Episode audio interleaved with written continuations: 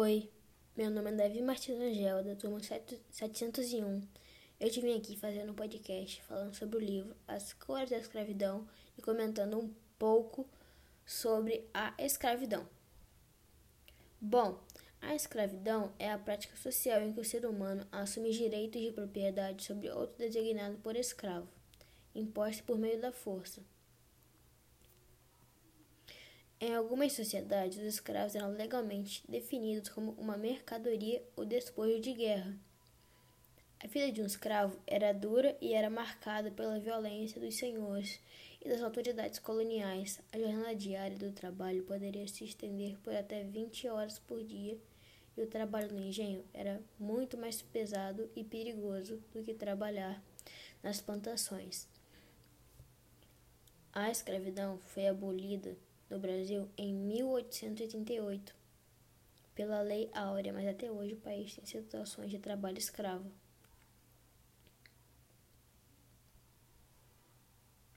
Existem hoje algumas formas de escravidão, tais como indústria de pesca e de frutos do mar, trabalhadores de shopping, entre outros tipos de trabalho.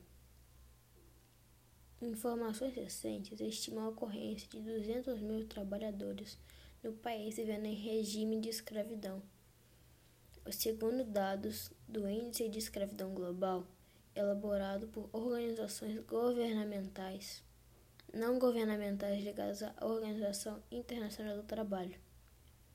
Pensando nisso, percebe-se que no livro As Cores da Escravidão, Tonho era um menino que resolveu deixar sua família e sua casa para trás em busca de um futuro melhor, mas acaba caindo nas garras de pessoas erradas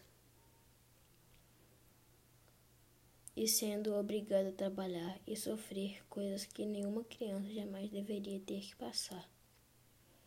Tonho é uma criança que tanto sofreu que mesmo assim ele consegue se reerguer e fazer da própria vida uma maneira de salvar os outros demais desses mesmos sofrimentos, isto é, Tonho passou por um serviço que, como eu já expliquei, era considerado um trabalho escravo. Na minha opinião, foi um livro interessante que se aprofundou na escravidão e esclareceu minha opinião sobre a escravidão. Obrigado por ouvir, espero que tenha gostado.